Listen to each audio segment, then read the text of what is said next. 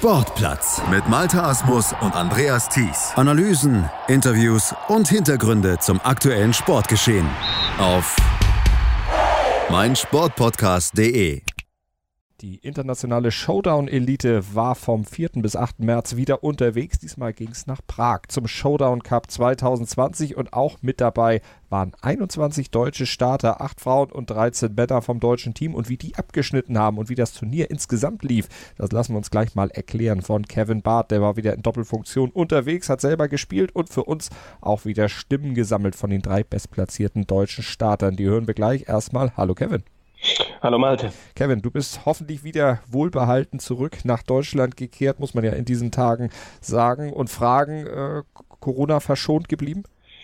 Ja, also wir hatten vor Ort äh, gewisse Sicherheitsvorkehrungen. Ne? Wenn gespielt wurde, ist, sind die äh, Tische entsprechend in den Pausen auch äh, desinfiziert worden und es ist natürlich gebeten worden, dass jeder äh, sich umsichtig und entsprechend vorsichtig äh, verhält. Aber es ist äh, alles gut gegangen. Ich bin wieder wohlbehalten in Deutschland angekommen und ja, wir haben es jetzt bei uns nicht so gespürt, wie es wie es anderweitig momentan in Europa denke ich, äh, äh, spürbar dann eben ist. Aber hat sich auf die äh, Zusammensetzung des Turniers ausgewirkt? Einige Italiener vielleicht nicht gekommen? Ja, also was von Anfang an klar war, dass äh, Spieler aus äh, Südkorea nicht teilgenommen haben. Das war wohl ursprünglich geplant. Und dann gab es eine Woche vor Turnierbeginn eine Teilnehmerliste, da standen 52 Herren drin. Äh, die ist dann auf 45 geschrumpft. Es haben, äh, wie du gerade angemerkt hast, mehrere Spieler aus Italien abgesagt, darunter auch ein Luca Liberali, der zwar in den letzten zwölf Monaten wenig Weltranglistenturniere gespielt hat, der aber, wenn er wo teilnimmt, äh, immer einer ist, der, der vorne mit dabei ist. Und ich weiß noch, dass unser bester deutscher Spieler, Tade Rosenfeld, äh, extra noch im Training so einen Schlag geübt hat, der verzweifelt, wo er gemeint hat, den bräuchte er gegen Luca Liberali.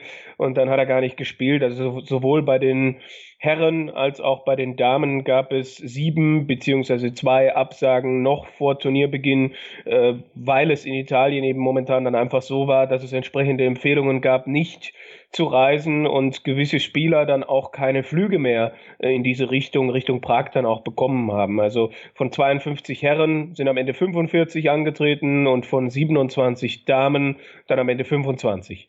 Das Thema Corona wird uns auch später in der Sendung nochmal beschäftigen. Lass uns erstmal auf das Geschehen dann in Prag eingehen. Wir haben uns zuletzt gesprochen nach den Pajulati Games in Finnland, wo ihr auch mit einem deutschen Team teilgenommen habt.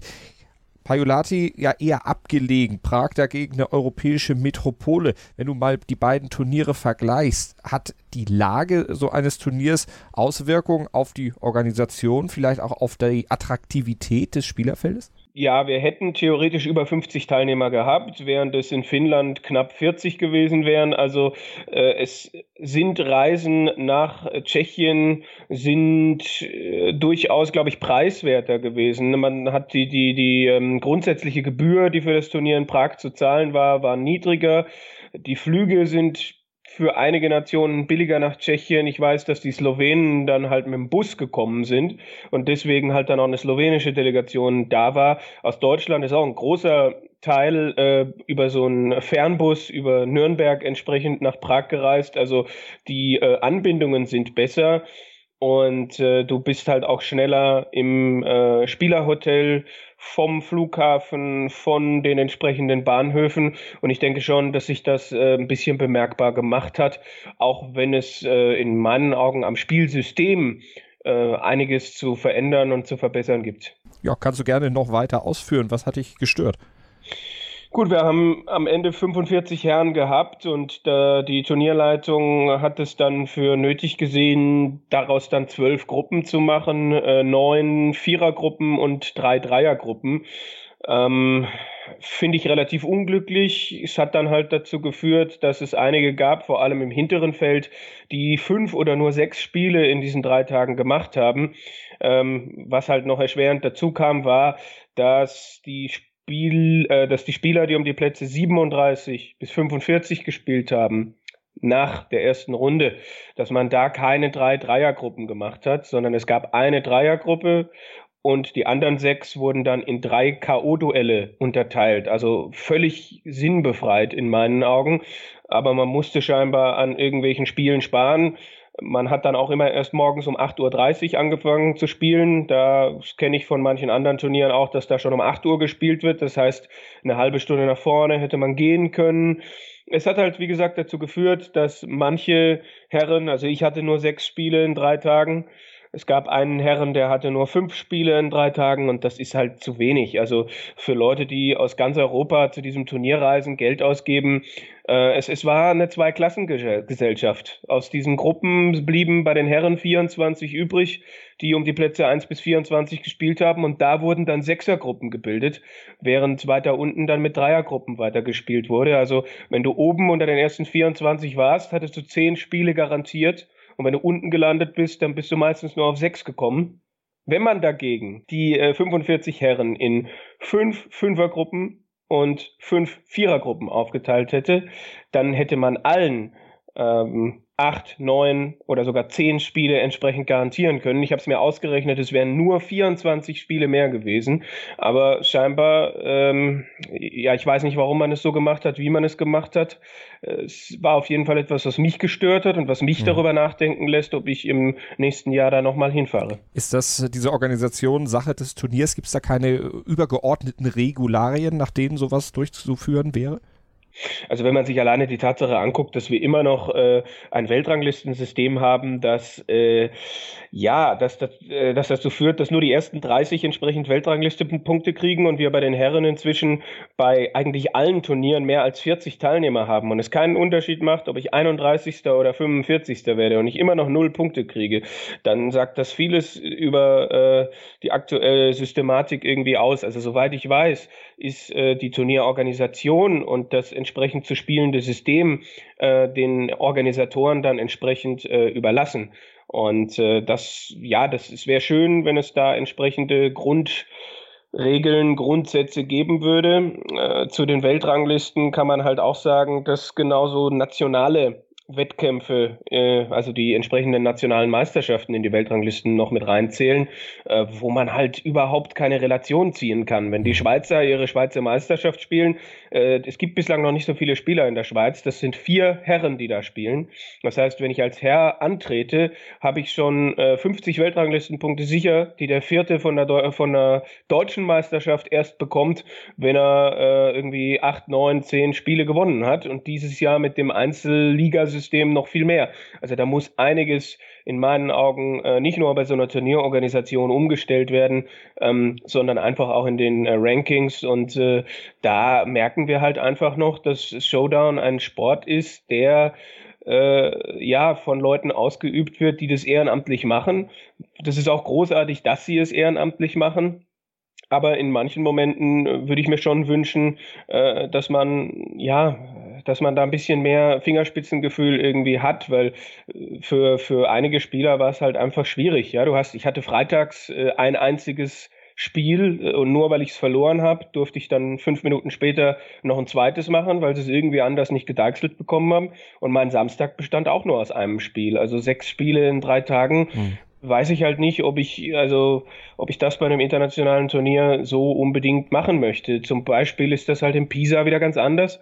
Da äh, wird in der zweiten Runde halt mit siebener Gruppen gespielt und da haben sie halt auch acht Tische im Gegensatz zu Prag, wo wir sechs Tische hatten. Gut, das war einfach von der Auslastung dieses Hotels nicht anders möglich. Aber da muss man sich dann halt Gedanken machen, ob man unbedingt äh, über die 40 Teilnehmer gehen kann, wenn man dann einen Spielmodus hat, der nur den oberen 24 Herren äh, 10 Spiele garantiert. Bei den Damen äh, war es halt auch so. Da sind die ersten zwölf Damen, da hat man keine Sechsergruppen gemacht. Da wurden vier Dreiergruppen gebildet und da gab es halt auch Damen, die nur sechs Spiele in drei Tagen hatten. Also grundsätzlich äh, sind da einige Dinge in meinen Augen nicht so gelaufen, wie sie hätten möglicherweise laufen können, wenn man einfach ein bisschen kleiner gedacht hätte. Ich kann verstehen, dass die Organisatoren sagen, ist ja super, wenn sich da über 50 Leute anmelden und dann gucken wir auch, dass wir das alles irgendwie umgesetzt bekommen. Aber äh, wenn das Spielsystem dann darunter leidet, sobald mehr als, weiß ich nicht, 40 Herren dabei sind, dann muss man sich halt überlegen, ob man das in Zukunft tatsächlich nochmal so macht. Also stark reformbedürftig. Wie hast du dir denn die Zeit äh, vertrieben, während du nicht gespielt hast? Ja, ich bin grundsätzlich jemand, der dann gerne auch mal ein bisschen länger schläft. Also gebe ich gerne zu, habe ich dann, habe ich dann, ja, habe ich dann auch gemacht. Äh, zumindest an dem einen Tag. Und ansonsten, ja, wir sind ein deutsches Team. Ich äh, hatte noch zwei Kollegen vom selben Standort aus Dortmund dabei, Andreas Schmitz und Sabrina Schmitz, und habe mir dann halt auch entsprechend Spiele angeguckt, habe äh, stellenweise dann auch als Coach fungiert und äh, so dann eben mir die Zeit vertrieben. Ich muss aber natürlich sagen, dass ich gerade die Zeit am Freitag, wo ab 8.30 Uhr gespielt wird, bis 18 Uhr, dass sich das äh, schon schwierig totschlagen lässt. Also, äh, wo du dann immer wieder auf die Uhr guckst mhm. und denkst, oh, jetzt sind es noch sechs Stunden, jetzt sind es noch fünf Stunden. Ne? Also, Sabrina Schmitz hatte mich dann zwischenzeitlich auch gefragt, weil sie dann mittags um zwölf ihr Spiel gehabt hat, ihr letztes, und dann bis zum äh, zu den Platzierungsspielen am nächsten Tag auch wieder fast 24 Stunden Pause hatte. Ob sie sich mal bei mir zwischendurch äh, im Hotel äh, ins, ins Zimmer legen kann, ein bisschen dösen kann, weil wir waren in verschiedenen Hotels äh, untergebracht auch auch. Und dann äh, bin ich natürlich da auch nochmal mit und bin auch nochmal irgendwie eine Stunde eingenickt. Also das, ja, Prag bietet natürlich auch Möglichkeiten, dass du irgendwie sagst, du, du kannst vielleicht nochmal in die Stadt gehen, ein paar Sehenswürdigkeiten angucken. Aber alleine äh, mit meinem nicht vorhandenen Seerest äh, wäre das halt ähm, auch nicht so einfach gewesen, da einfach mal loszuziehen. Ne? Hm. Schatz, ich bin neu verliebt. Was? Das ist er. Aber das ist ein Auto. Ja, eben. Mit ihm habe ich alles richtig gemacht. Wunschauto einfach kaufen, verkaufen oder leasen. Bei Autoscout24. Alles richtig gemacht. Hey, Malte Asmus von meinsportpodcast.de hier. Ab März geht's weiter mit unseren 100 Fußballlegenden. Staffel 4 bereits. Freut euch auf Zlatan Ibrahimovic, Michel Platini, Cesar Luis Minotti, Paolo Maldini, um nur mal vier zu nennen. Und bis wir mit der vierten Staffel kommen, hört doch einfach noch mal rein in die bisherigen drei Staffeln. Ronaldinho, Sepp Meyer, Gary Lineker, Lothar Matthäus und viele weitere warten da auf euch. 100 Fußballlegenden. Jetzt überall, wo es Podcasts gibt. Lass uns auf die sportlichen Ergebnisse gucken. Also bei den ja. Herren hat am Ende Christian Kisil aus Polen gewonnen, Peter Sida aus Slowenien Zweiter, Adrian Sloninka aus Polen Dritter geworden. Bei den Damen Jana Pesari aus Finnland, die Siegerin Tanja Orancic, äh, Oranic aus po äh, Slowenien die Zweite und Ela Milcharek aus Polen die Dritte. Ein bisschen die üblichen Verdächtigen, oder? Ja, ganz klar. Also gerade bei den Männern, ähm, Peter Sida, ähm, das ist jemand, der ja äh, die, die Showdown-Welt dominiert hat, bei dem aber, glaube ich, auch der Rücken Probleme macht und der jetzt weniger spielt, bei dem es eigentlich schon bei der WM Gerüchte gab, dass er aufhören würde, der jetzt aber hier in Prag nochmal gespielt hat. Und jetzt sieht es so aus, als würde er die Showdown-Bühne verlassen. Da gab es äh, bei der Siegerehrung auch große emotionale Worte von unserem deutschen Schiedsrichter Stefan Wimmer, weil er halt gesagt hat, dass Peter Sida über zehn elf Jahre Showdown geprägt hat und es war schon eine schöne Geschichte, dass er nochmal ins Finale eingezogen ist. Christian Kisil scheint ja so seine Position übernommen zu haben des Dominators, äh, der dann jetzt ähm, diesen Titel zum zweiten Mal in Folge gewonnen hat. Adrian Sloninka äh, ist ja der amtierende Weltmeister. Also es hat, war schon äh, das vorne dabei, was man erwartet hat. Wobei man bei den Herren auch sagen muss, da hat dann ein Wladimir Poljakov gefehlt, der WM-Dritter war. Da hat dann ein Denis Ovsjanikovs, der junge äh, Lette gefehlt. Also ein paar, wie gesagt, Luca Liberali ja auch nicht dabei. Ähm, das heißt, es ist ein bisschen ausgedünnt gewesen. Ähm, aber grundsätzlich muss man schon sagen, dass da das vorne dabei war, was man erwartet hatte. Bei den Damen hat äh, Hanna Wilmi gefehlt. Das ist ja auch eine der besten Spielerinnen der Welt. Jana Pesari hat zum vierten Mal dieses Turnier in Prag jetzt gewonnen, so wie ich das mitbekommen habe. Und es gab bislang nur vier Ausgaben. Das heißt, äh, bislang stand sie immer oben. Interessanterweise hatte sie wohl jetzt auch einen längeren Krankenhausaufenthalt hinter sich. Äh, und dann ist es eigentlich noch beeindruckender, was sie da gemacht hat. Tanja Oranic spielt auch nicht so oft, weil die Sloweninnen einfach die finanziellen äh, Mittel so nicht haben äh, ist deshalb in der Weltrangliste auch niedriger gerankt, hat sich aber trotzdem stark ins Finale gekämpft und es gab halt, halt im Halbfinale schon das vorgezogene Endspiel zwischen äh, Pesari und äh, Milcharek, wo sich auch die, äh, da, da, da war es dann halt so, dass äh, Milcharek in der Vorrunde Zweite in ihrer Gruppe einmal geworden ist, weil sie überraschend gegen, ich glaube, Irina Lavrova verloren hatte. Und aufgrund dessen äh, hat sich das ein bisschen ähm, ja, verändert und es kam doch nicht erst im Finale zu diesem Duell zwischen Pesari und äh, Milcharek. Also die, die, Namen, die da vorne sind, sind dann auch die gewesen, die man aufgrund des Turniertableaus und der ganzen Teilnehmer, die dann da waren, entsprechend auch erwarten konnte. Und interessanterweise hat äh, Pesari immer, ähm, sieht die immer gut aus gegen äh, Ella Milcharek. Auf der anderen Seite hat Hanna Wilmi, die jetzt nicht dabei war, eigentlich immer Probleme, wenn sie dann auf Ella Milcharek trifft. Also es sind dann so interessante Konstellationen, die, die gerade bei den Frauen immer wieder da sind. Und bei den Herren eine interessante Konstellation, dass Tade Rosenfeld wieder Vierter geworden ist. Wir gucken mal eben auf die Ergebnisse der Deutschen im Überblick. Also Tade Rosenfeld Vierter, Manfred Schabenberg, Schappenberg ist 13. geworden, Mohamed Al-Harari ist 16. Horst Graffaton ist 19. Dennis Kurtoglu 22. Alfons Vollmer 24. Andreas Schmitz 29. Patrick Walterscheid 30. Benjamin Le äh, Robert Gleunaritsch 32. Christoph Niehaus 33. 37. Sebastian Dellit 38. Antonio Michienzi 40. und Kevin Barth, also du 41. Sag mal was zu deiner äh, Leistung. Uh, ja, ja, ja.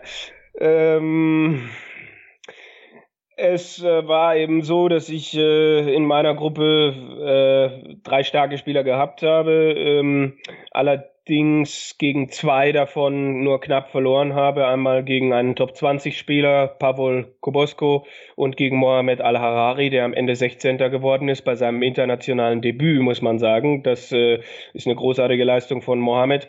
Es ist allerdings so, dass ich diese beiden Spiele ja wegen eigener Fehler entsprechend verloren habe. Also dann nicht äh, der Gegner besser war, sondern ich in den Momenten blöde Fehler gemacht habe. Ansonsten hätte ich unter den ersten 24 mitgespielt. Ähm, ja, ich bin, ich bin enttäuscht, was das betrifft. Ähm, habe dann in den Platzierungsspielen versucht zu retten, was zu retten war. In meinem letzten Platzierungsspiel hatte ich dann das Gefühl, ich konnte wirklich dann mal endgültig äh, dann wenn es eigentlich schon zu spät ist, mein Spiel wirklich auf die Platte bringen, ohne große Fehler, mit Ruhe, mit äh, voller Konzentration, ohne in den entscheidenden Momenten irgendwie Fehler zu machen, irgendwie möglicherweise wieder die Nerven wegzuschmeißen. Also für mich äh, verlief das schon enttäuschend. Ähm, ja, ich hatte nichts zu verteidigen, keine Punkte zu verteidigen. Ja, das ist äh, vielleicht das Beste, was da irgendwie an diesem Wochenende passieren konnte während dem Turnier war ich da schon ziemlich frustriert. Inzwischen denke ich halt auch, es gibt Wichtigeres im Leben auch. Äh, das heißt, ich muss ein bisschen schauen, dass ich vielleicht die Verbissenheit ein bisschen loswerde. Manch einer verwechselt das dann auch mit Arroganz ähm, meine Herangehensweise, weil ich halt einfach auch sage, wenn ich das spiele, was ich spielen kann, dann habe ich einen Platz unter den ersten 30, dann bekomme ich Weltranglistenpunkte. Ähm, aber es hat nicht sollen sein und da muss ich eben einfach jetzt ein bisschen schauen, woran es gelegen hat, äh, gewisse Fehler möglicherweise abstellen, äh, mental nochmal ein bisschen was machen. Ähm, ja, es, es war für mich vielleicht ein, ein Alarmsignal zum richtigen Zeitpunkt. Ansonsten würde ich das deutsche Ergebnis ähm, als durchaus positiv äh, einordnen bei den Männern. Viele unter den ersten 30. Ähm, Gerade Mohamed Al-Harari schön vorne als 16. Horst Grifferton auch wieder mit seinen 57, 58 Jahren, was der da noch äh, abrufen kann, großartig. Äh, Dennis Kürtoglu mal wieder in den Punkten, Alfons Vollmer hat äh, den äh, amtierenden Europameister Olli Küteveta geschlagen und auch ein Sebastian Delit, der zwar ähm, in Anführungsstrichen nur 38. geworden ist, aber bei seinem Debüt den französischen Spitzenspieler Pierre Bertrand einfach mal im ersten Spiel geschlagen hat. Da sind wir aus dem Staunen nicht mehr rausgekommen, einfach weil er das ganz locker genommen hat, gar nicht so genau wusste, wer ist dieser Pierre Bertrand eigentlich. Ähm, und, und das sind die großartigen Geschichten, die dann auch dieses Turnier aus deutscher Sicht geschrieben hat. Ich war nicht dabei bei den großartigen Geschichten, aber ähm, ja, ich, ich glaube, ich kann meine Lehren dann daraus ziehen. Aber du warst als Interviewer natürlich dabei. Hören wir gleich auch noch dich im Gespräch mit Manfred Scharpenberg und mit Tade Rosenfeld und auch mit der besten deutschen Dame, Birgit Riester, die ist auf Platz 6 gelandet. Sabrina Schmitz ist 11., Sarah Pisek 14., Annika Hein 15., Wiebke Romling landete auf Platz 19, Bianca Scharpenberg auf Platz 21, Andrea Rippich wurde 23. und Petra Welsing 25. Bevor wir die Interviews mit den drei von mir genannten hören, vielleicht von dir noch eine kurze Einschätzung zu den Damen. Wie würdest du da insgesamt das deutsche Ergebnis der acht Damen einschätzen? Ja, Birgit Riester ist wieder äh, gut vorne mit dabei gewesen. Der sechste Platz ist, glaube ich, auf jeden Fall ein, ein schönes Resultat für sie. Ähm, vielleicht wäre Rang 5 noch möglich gewesen. Ähm, also sie voll und ganz in ihrem Potenzial, in ihren Möglichkeiten. Sabrina Schmitz äh, hat dann das Viertelfinale verpasst, weil sie das direkte Duell gegen Birgit Riester verloren hat ähm, war darüber auch nicht sonderlich glücklich, äh, ist aber, glaube ich, also Sabrina Schmitz nach wie vor auch ne, aufgrund dessen, dass sie 15, 16 Jahre jünger ist auch als äh, Birgit Riester, Bettina Stephan, die ja jetzt hier nicht dabei war, ähm, hat sie, glaube ich, noch einiges vor sich, ist äh, technisch auch eine der besten, die wir, die wir in Deutschland haben ähm, und, und, wird mit Sicherheit äh, in den nächsten internationalen Turnieren wieder auf, auf sich aufmerksam machen. Elfter Platz ist, ist glaube ich, noch völlig in Ordnung für sie und sie rückt jetzt in der Weltrangliste, weil sie in Prag auch nichts zu verteidigen hatte, auch nochmal vor, ist die äh, neue Nummer 10. Äh, Sarah Pisek, das ist äh, großartig, eine Spielerin, äh, die bislang einmal in Pisa gespielt hatte, da 27. geworden ist, die sich jetzt auf äh, Platz 14 nach vorne gekämpft hat. Also äh, Lob und Anerkennung Annika Hein äh, hätte sich vielleicht ein paar Plätze weiter nach vorne gewünscht, ist aber wohl auch noch im, äh, im Rahmen. Im, ne, Wiebke Römmling hat ihr internationales äh, Debüt gegeben. Von daher ist, denke ich, der 19. Platz äh, auch völlig im Rahmen. Bianca Schapenberg, Andrea Rippich, äh, Petra Welsing haben ja auch den ein oder anderen guten Moment für sich äh, verzeichnen können ähm, und, und werden im, im, im Rahmen ihrer Möglichkeiten, denke ich, auch äh, zufrieden sein, auch ja, auch wenn vielleicht auch, ne, weil, weil mehrere äh, Damen aus der Spitze nicht dabei waren, vielleicht wäre noch die ein oder andere mehr in den Top 20 möglich gewesen. Ähm, aber grundsätzlich, glaube ich, kann man mit dem Gesamtresultat der Damen schon auch äh, zufrieden sein. Es war mit Bettina Stephan, wie gesagt, ja auch eine Dame nicht dabei, die ansonsten alles auch mitnimmt und in der Weltrangliste normalerweise unter den Top 10 steht. Um noch kurz eine Sache zu den Herren zu sagen, Manfred Scharpenberg ähm, ist ja 13. geworden und wird jetzt in der Weltrangliste mit Rang 21 äh, so hoch geführt werden wie noch nie. Also äh, ich glaube, es gab überhaupt noch nie ein, äh, eine deutsche Nummer 2 bei den Herren, äh, die, die so hoch geführt war. Also, das ist ein sehr, sehr positives Ergebnis und die drei von mir genannten, Manfred Scharpenberg, Tade Rosenfeld und Birgit Riester, die hört ihr nach einer kurzen Pause im Interview mit unserem Kollegen Kevin Barth. Schatz, ich bin neu verliebt. Was?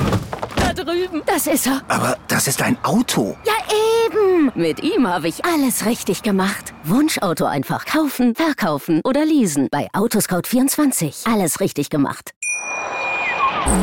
Tade Rosenfeld zum vierten Mal beim internationalen Turnier unter den ersten vier. Äh, wird das langsam zur Gewohnheit?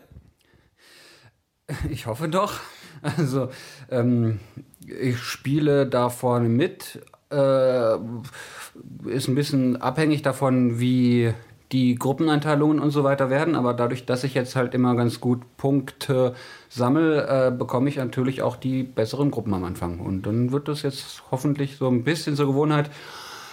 Äh, realistisch gesehen ist da zwischen den ganz vorderen Spielern und mir dann doch noch eine Lücke, aber äh, da wollen wir mal gucken, ob wir die nicht vielleicht auch noch geschlossen kriegen. Am ersten Tag äh, bist du, glaube ich, so ein bisschen holprig ins Turnier reingekommen. Ähm, was war das Rezept, damit das am zweiten Tag anders gelaufen ist? Ähm, das ist eine gute Frage. Ich glaube, es war einfach ähm, das, der, der Turnierflow, der mir gefehlt hat am ersten Tag. Ich meine, ich habe ja trotzdem gewonnen, aber es war irgendwie, ich habe mich nicht so richtig wohlgefühlt bei den Spielen, weil diese, diese, dieser Fokus auf Turniermodus, der war noch nicht da. Und äh, der kam dann am zweiten Tag. Ähm, und es fühlte sich irgendwie besser an dann. Also auch die Gruppe hat, äh, ich war ein bisschen traurig darüber, dass ich äh, nicht meine erste Gruppe vor der ganzen Absageserie bekommen habe, sondern dass dann äh, kurzfristig noch in eine andere Gruppe äh, übertragen wurde, wo ich dann erstens mal ein Spiel weniger hatte und dann auch noch einen Deutschen in der Gruppe hatte, wo ich vorher keinen hatte. Also ja, war so ein bisschen äh, frustrierend, äh, aber das, das ging dann schon. Du hast eben über den noch vorhandenen Abstand äh, zu, zu ganz oben gesprochen. Äh, ganz oben ist in meinen Augen aber nur noch einer, der da wirklich irgendwie dir voraus ist. Und das ist äh, Christian Kisil, äh, gegen den du dann heute im Halbfinale, nachdem du ungeschlagen bis ins Halbfinale marschiert bist, gegen den du dann da 0-3 verloren hast. Ähm, was, äh, was fehlt nach wie vor? Du hast letztes Jahr gegen ihn in Prag äh, das Finale verloren. Du hast, glaube ich, ihn auch noch nie geschlagen. Was, was ist das? Ähm, das ist erstens mal wahnsinniges Talent von diesem äh, großartigen Spieler. Also der ähm, ist technisch grandios. Äh, also ich sage immer, der ist drei Spiele auf einmal, weil der so wahnsinnig variabel ist. Der kann sich umstellen und umstellen und nochmal umstellen. Und um da dann jeweils zu finden, wie hat er sich jetzt gerade umgestellt, was funktioniert überhaupt gerade bei dem, äh, das ist gar nicht so einfach, äh, selbst mit Coach, weil äh, der Coach kann ja nur das sagen, was während des Spiels passiert, aber nach dem Timeout stellt er sich dann natürlich wieder um. Also, lange Rede, kurzer Sinn, der ist wahnsinnig talentiert, jung, dynamisch, extrem athletisch, äh, ohne aber irgendwie äh, die Ungelenkigkeit von zu viel Masse zu haben. Er ist extrem schnell, er ist extrem clever. Also ich finde auch, er spielt sehr smart. Also ich bin eigentlich irgendwie, äh, was seine Spielweise angeht, ein Riesenfan von ihm, äh, beziehungsweise bin extrem beeindruckt davon. Und ähm, was da nun wirklich fehlt, ich meine, ich bin ab und zu schon satzweise nah rangekommen. Aber äh, wenn du trotzdem fast jeden Satz äh, zumachst, auch wenn es mal knapp wird, wie er es macht, dann bist du einfach der bessere Spieler. Und da, da werde ich jetzt gucken, was ich trainieren kann. Ähm, ich muss trainieren, dem Gegner weniger Ballbesitz zu geben, ohne dabei große Fehler zu machen. Das hat mir ja den, äh, das Genick gebrochen, dieses Spiel. Da habe ich viel zu viele Fehler gemacht. Äh, aber äh, realistisch gesehen ist da auf jeden Fall noch sehr viel was ich irgendwie verändern muss, um bei Christian äh, an der, äh, am Boden zu kratzen. Dann hattest du noch das Spiel um Platz 3 gegen Adrian Sloninka, gegen den du ja eigentlich eine gute Bilanz hast, wo viele gedacht haben, jetzt äh, holt er sich da den dritten Platz und dann kam da ein Spiel, das kein Krimi-Autor besser hätte skripten können. Im ersten Satz ein 3 zu 10 Rückstand aufgeholt. Im äh, vierten Satz machst du dir ein Eigentor, da steht es 10-10 und äh, gewinnst den noch zum 2-2 und dann führst du im fünften 10-4 und machst den letzten Punkt nicht. Äh, es tut mir leid, dass ich das jetzt nochmal kurz einmal durchgehe, aber ähm, wie, wie hart war das für dich und, und was hat da möglicherweise dann im entscheidenden Moment nicht gepasst? Ehrlich gesagt, das Spiel war für mich voll okay. Es hat super viel Spaß gemacht. Ich habe auch viel gelernt. Ich habe ähm, ähm, mit einer Schlägerstellung ausprobiert äh, gegen ein Problem, was ich vor allem international habe. Und das hat auch ganz gut funktioniert. Von daher bin ich recht zuversichtlich, dass ich da auch noch ein bisschen was abstellen kann in Zukunft. Ähm, aber wenn das Spiel so ausgeglichen ist und ähm, man sich so, ein bisschen einfach äh, gegenseitig äh, Satz für Satz abjagt, dann ist, ist das einfach Spaß. Und ähm, was da gefehlt hat. Ich meine, ähm, im Nachhinein hätte ich diesen letzten Punkt im letzten Satz, wo ich ja wirklich ganz gut Vorsprung hatte, irgendwie äh, noch erzwingen müssen, anstatt äh, zu versuchen, ein Tor zu schießen, hätte ich äh, noch ein bisschen dreckiger spielen müssen. Aber da war ich mir auch nicht sicher genug, äh, ihn äh, ähm, zu provozieren zu einem Fehler.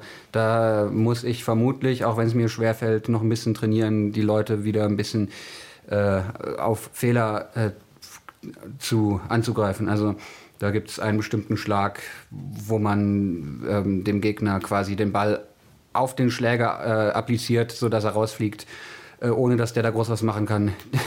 der ist sehr dreckig, aber den musste ich vielleicht für solche Situationen mal wieder üben, weil man hat äh, man hat von 10 zu 4 hat man so viele Möglichkeiten, irgendwie noch einen Punkt zu holen. Und in solchen Situationen brauche ich, brauch ich vielleicht auch ein bisschen mehr Brechstange. Ich glaube, vor drei Jahren hat in Prag deine internationale Karriere angefangen. Äh, ziemlich genau jetzt quasi das Jubiläum. Äh, wie viel ähm, Potenzial siehst du bei dir noch, jetzt wo du drei Jahre dabei bist, wo du schon Finals gespielt hast, wo du fast schon alles mitgemacht hast? Kommt ein bisschen drauf an, ähm, wie stark ich am Ball bleibe. Also ich habe ähm, momentan so ein bisschen Mo Motivationsproblem. Ähm, ich könnte mehr trainieren, als ich äh, tue. Ich müsste mehr trainieren, als ich tue, um äh, eben diese 20 Prozent, die da nach oben hin wirklich noch fehlen, äh, wir kennen ja alle die 80-20-Regel, um die irgendwie noch zu durchbrechen. Also ich, ich bin immer so kurz davor zu sagen, so jetzt, jetzt ähm, mache ich es nochmal ein bisschen ernsthaft. Aber dann denke ich mir auch wieder, ich weiß nicht, ob ich das äh, in meinen Alltag reinkriege.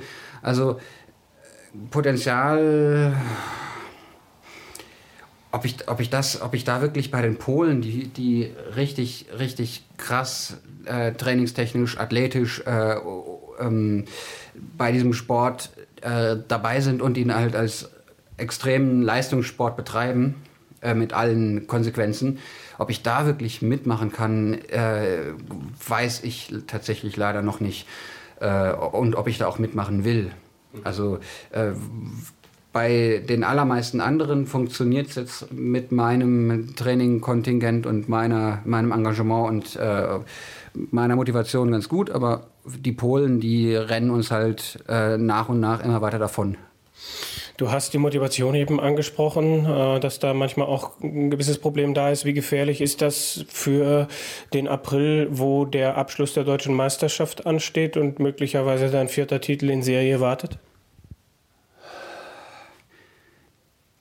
Ähm, da erwischst du mich, mich jetzt, glaube ich, auf dem falschen Fuß, weil ich mir darüber noch nicht so große Gedanken gemacht habe. Das ist meine Aufgabe, glaube ich. also ich habe ich hab schon auf jeden Fall Bock, äh, dieses Turnier zu spielen und äh, da auch gut abzuschneiden.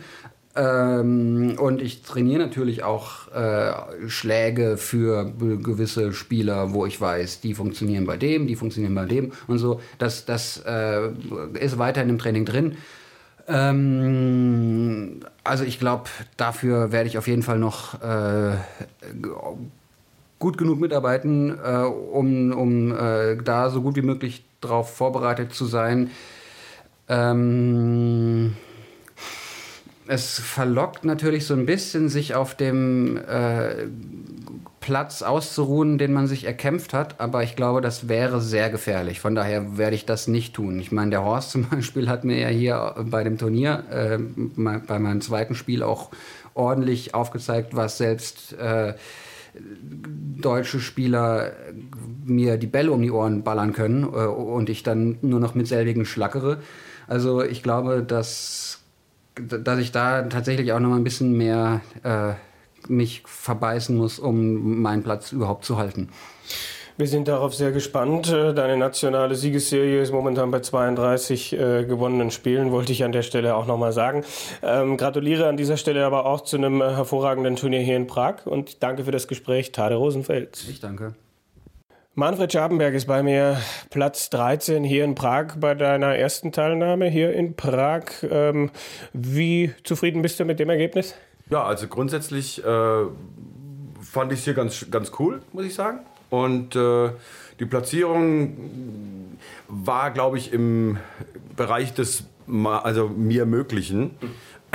Ich hatte mir ein bisschen mehr erhofft, aber bin durchaus sehr zufrieden. Also gerade vor allem, weil ich die letzten Spiele dann doch nochmal alle für mich entscheiden konnte.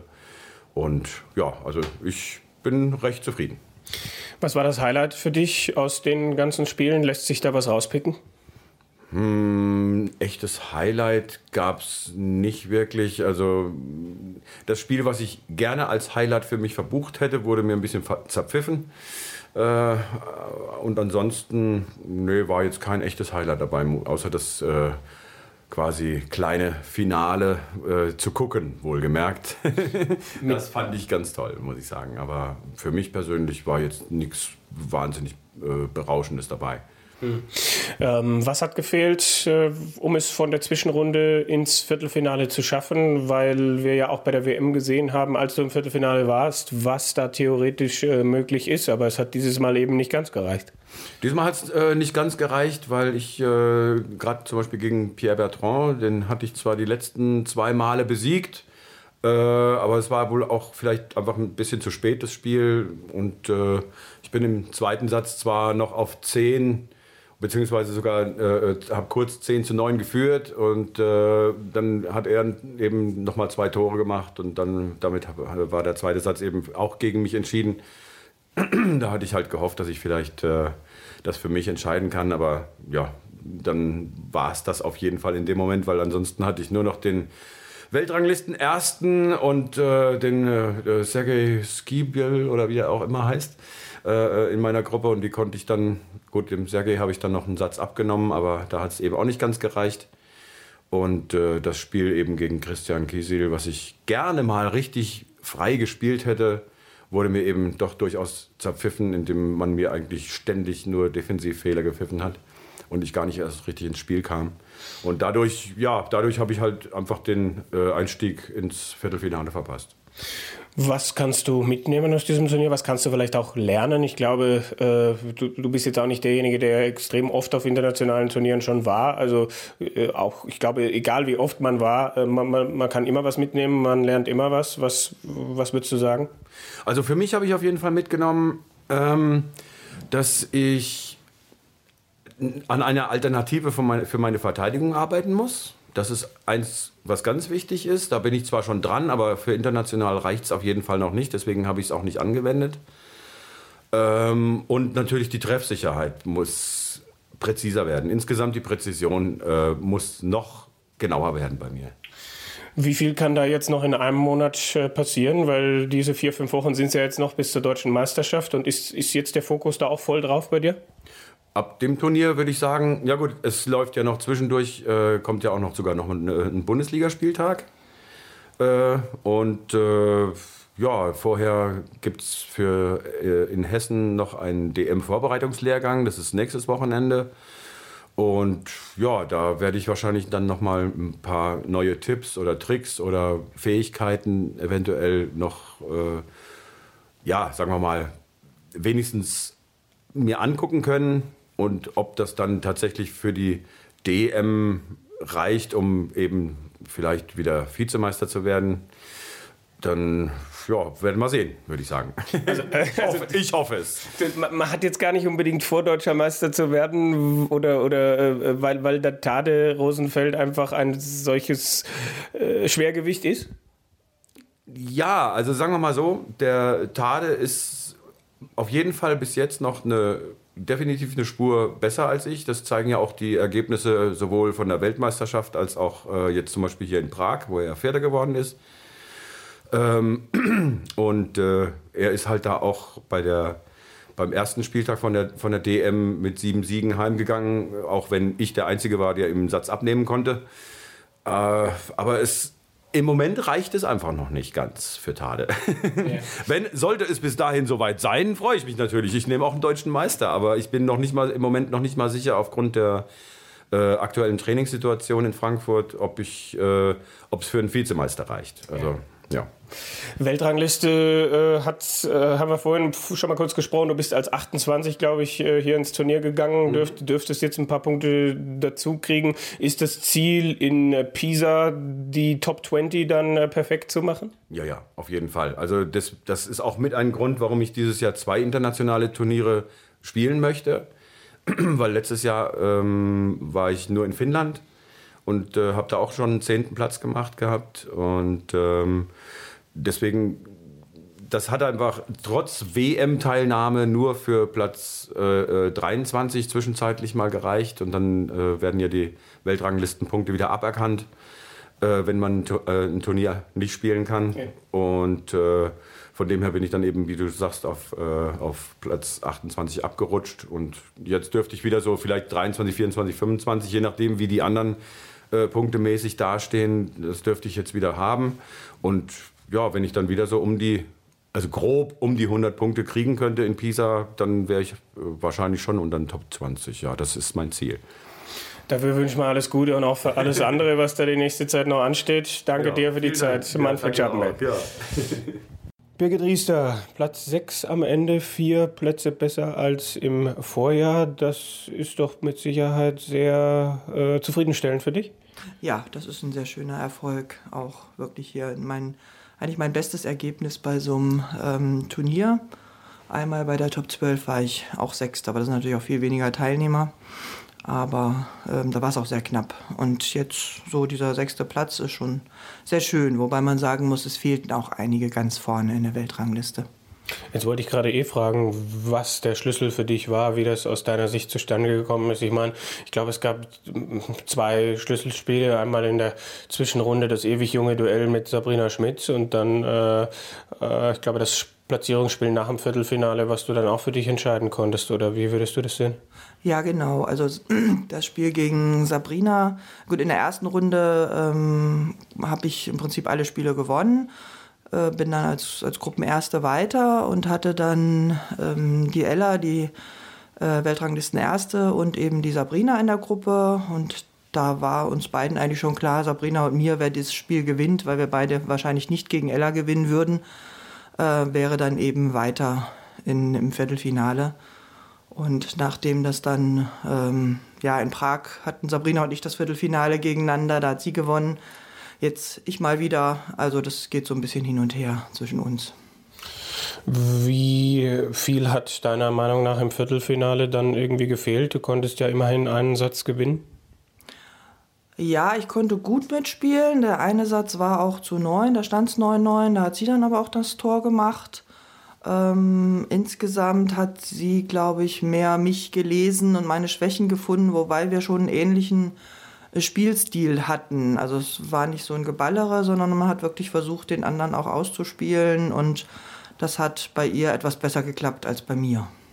Hättest du gerne mehr Spiele gehabt? Also es ist ja etwas, was hier in Prag immer wieder manch einer festgestellt hat, dass dann gerade auch die, die Frauen im Vergleich zu den Männern, die ja am Ende zehn Spiele hatten, irgendwie ein bisschen benachteiligt äh, waren. Wie, wie, wie, wie ist es aus deiner Sicht äh, in dieser Richtung? Ähm, ja, es war so, dass ich am zweiten Tag wirklich nur das eine Spiel gegen Sabrina hatte. Ne? Ich hatte nun äh, am Anfang eine äh, Vierergruppe, da hatte ich drei Spiele und das eine Spiel von der zweiten Runde auch noch am ersten Tag. Und dann ähm, hatte ich am zweiten Tag nur ein Spiel. Dadurch, dass aber unsere Trainerin diesmal nicht mitgefahren bin, ist, war ich dann am zweiten Tag eben auch als Coach für den Horst Grifferton tätig und hatte auch genug zu tun und dafür eben dann mir die Zeit genommen. Aber ähm, Spiele hatte ich jetzt am zweiten Tag eben nur das eine. Und dadurch da war es ganz schön, dass das mit dem Viertelfinale geklappt hätte, äh, hat. Und dann waren es eben noch die drei Spiele wirklich dann am, gestern. Ja. Wie sehr schaust du auf die Weltrangliste, auch im Hinblick dadurch, dass ja im Oktober die Top 12 in Deutschland stattfinden? Ja, ich würde natürlich schon ganz gerne ähm, da hinfahren. Kommt, äh, glaube ich, sehr stark darauf an, ähm, wer sich jetzt für die äh, Europascha äh, Europameisterschaft ähm, qualifiziert. Und äh, je nachdem, ob die dazu rechnet oder nicht, wahrscheinlich ja schon, wenn sie im August ist ähm, wird es sich ergeben. Nächstes Turnier ist dann Bundesliga, Deutsche Meisterschaft. Ähm, was hast du dir für diese Turniere dann in nächster Zeit vorgenommen und äh, worauf, worauf, liegt vielleicht jetzt auch der Fokus im Training? Weil von solchen Turnieren nimmt man ja ähm, immer wieder auch Dinge mit. Ja, ich nehme eigentlich immer das Gleiche mit und krieg's jedes Mal wieder nicht hin, meine Abwehr ganz noch besser in den Griff zu kriegen.